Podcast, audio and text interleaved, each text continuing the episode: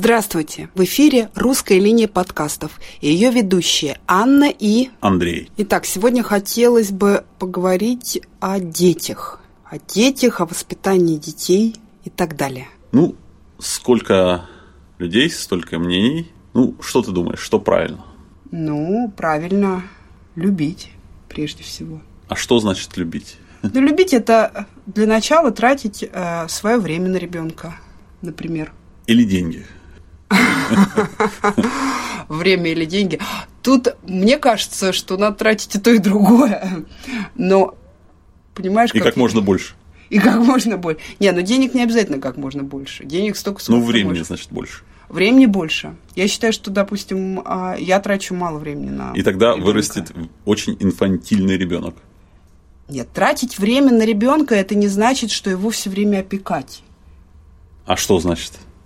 Это значит с ним играть, с ним делать уроки, интересоваться тем, что с ним происходит. Ну, должно же оставаться время для него самого.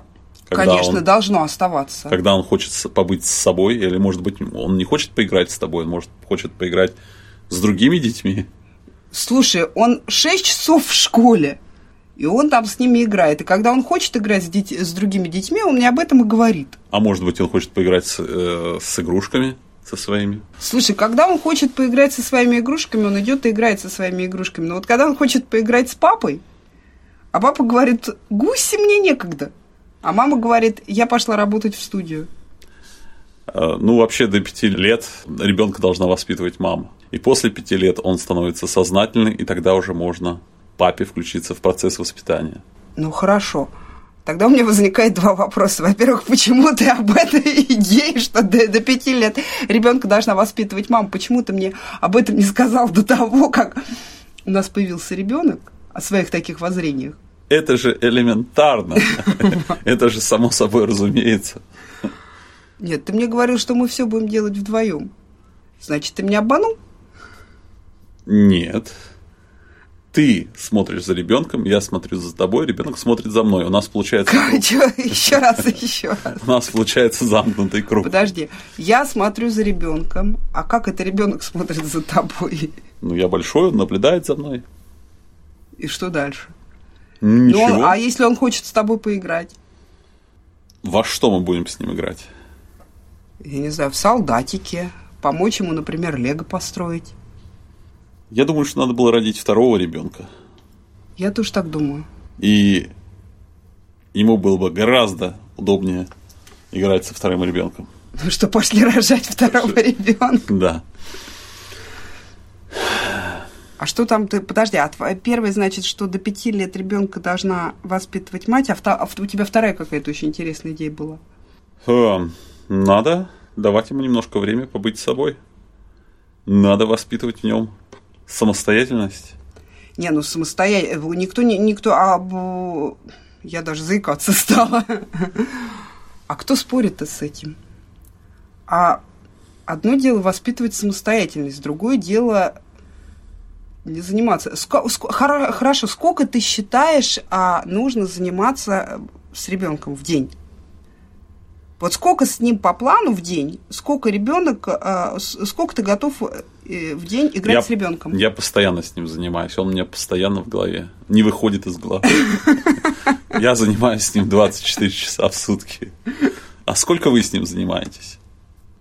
Это ты занимаешься с тем ребенком, который у тебя в голове, или с нашим реальным ребенком? Ты мне как-то объясни. Раздели У это. тебя какие-то нападки начинаются. Ты можешь без нападок совершенно? Без нападок, хорошо. Конечно. Я занимаюсь 48 часов в сутки ребенком. То есть потому что я занимаюсь 24 часа в сутки ребенком, который у меня в голове, и 24 часа в сутки нашим реальным ребенком. Ой, 10 ошибок в воспитании, которые все когда-нибудь совершали. Ошибка первая. Обещание больше не любить. Ты когда-нибудь Гу- Гуське говорил, что если ты так будешь делать, тебя папка любить не будет? нет, я так ни разу не говорил. И я так не говорила. Значит, мы Мы эту ошибку не делали. знаешь, так, какое-то не дело. дальше. Ошибка вторая. Безразличие. Делай, что хочешь, мне все равно. И это значит, когда, а, ребё- э, когда ты не можешь что-то доказать ребенку, он уперся. Ну и что? И ты ему пытаешься, пытаешься доказать, что не делай так, не делай так, а он все свое и свое. И в конце концов ты машешь рукой, говоришь, а, делай, что хочешь, мне все равно. Ты так делал? Делал. И я так делала. Значит, мне.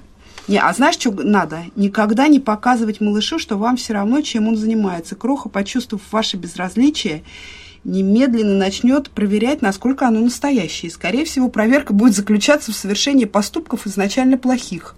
Ребенок ждет, последует ли за проступок критика или нет. Словом, замкнутый круг. Поэтому лучше вместо показного безразличия постараться наладить с ребенком дружеские отношения, даже если его поведение вас не устраивает.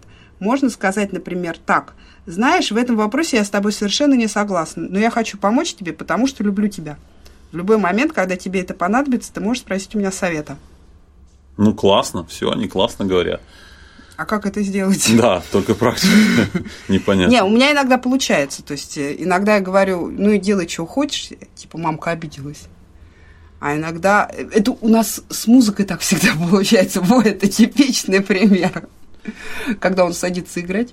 На и, пианино, да? Да, и говорит, я хочу делать, но все по-своему. Я говорю, у тебя по-своему не получится. Он говорит, либо я делаю по-своему, либо там я плачу.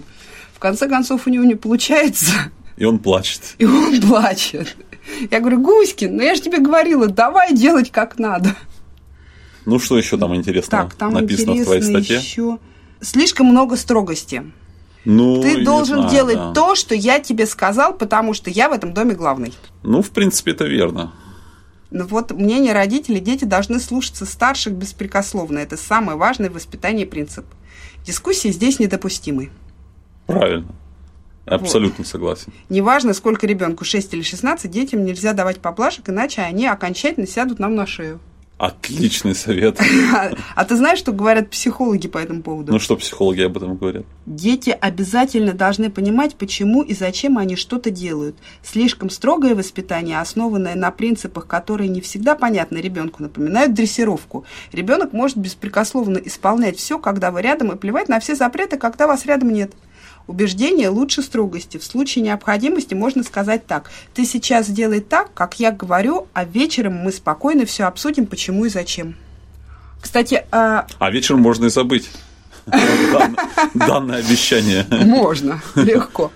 А я, кстати, в другой э, книжке, э, очень умной, психологической, читала, что когда родители там начинают выдумывать, то есть они не знают, что сказать, Ну. и выдумывать какие-то а, поводы, и психолог говорит, на самом деле дети чувствуют манипуляцию, и гораздо лучше и честнее сказать, сделай так, потому что я так хочу.